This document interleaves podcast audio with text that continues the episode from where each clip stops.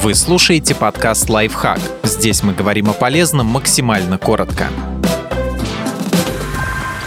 Семь типов пар, которым сложно сохранить отношения. Трудности могут возникнуть и у излишне эмоциональных людей, и у чересчур сдержанных короли драмы. Некоторые личности будто бы выступают на больших сценах. Подобные люди все делают с таким размахом, чтобы было слышно и видно на последнем ряду. Проблема в том, что королям драмы нужна публика. Друг для друга благодарными зрителями они не станут. Так что рано или поздно людей в зале не останется, и кто-то драматически уйдет счетоводы. В любых отношениях важен баланс. Партнеры берут и отдают примерно поровну, чтобы не было перекосов. Но некоторые воспринимают это слишком буквально. И принцип «ты мне, я тебе» перерастает в око за око, зуб за зуб. Такие отношения напоминают минное поле, на котором нельзя оступиться, иначе получишь вдвойне.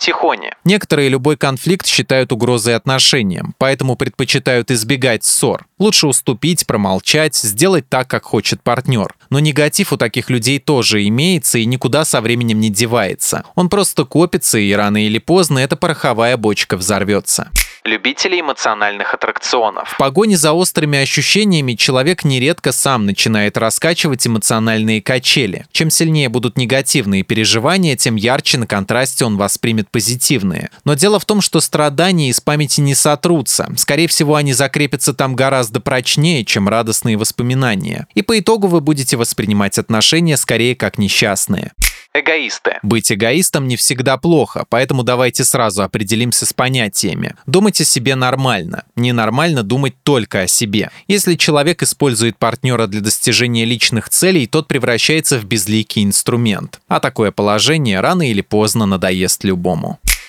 Подписывайтесь на подкаст «Лайфхак» на всех удобных платформах. Ставьте ему лайки и звездочки, оставляйте комментарии. Услышимся!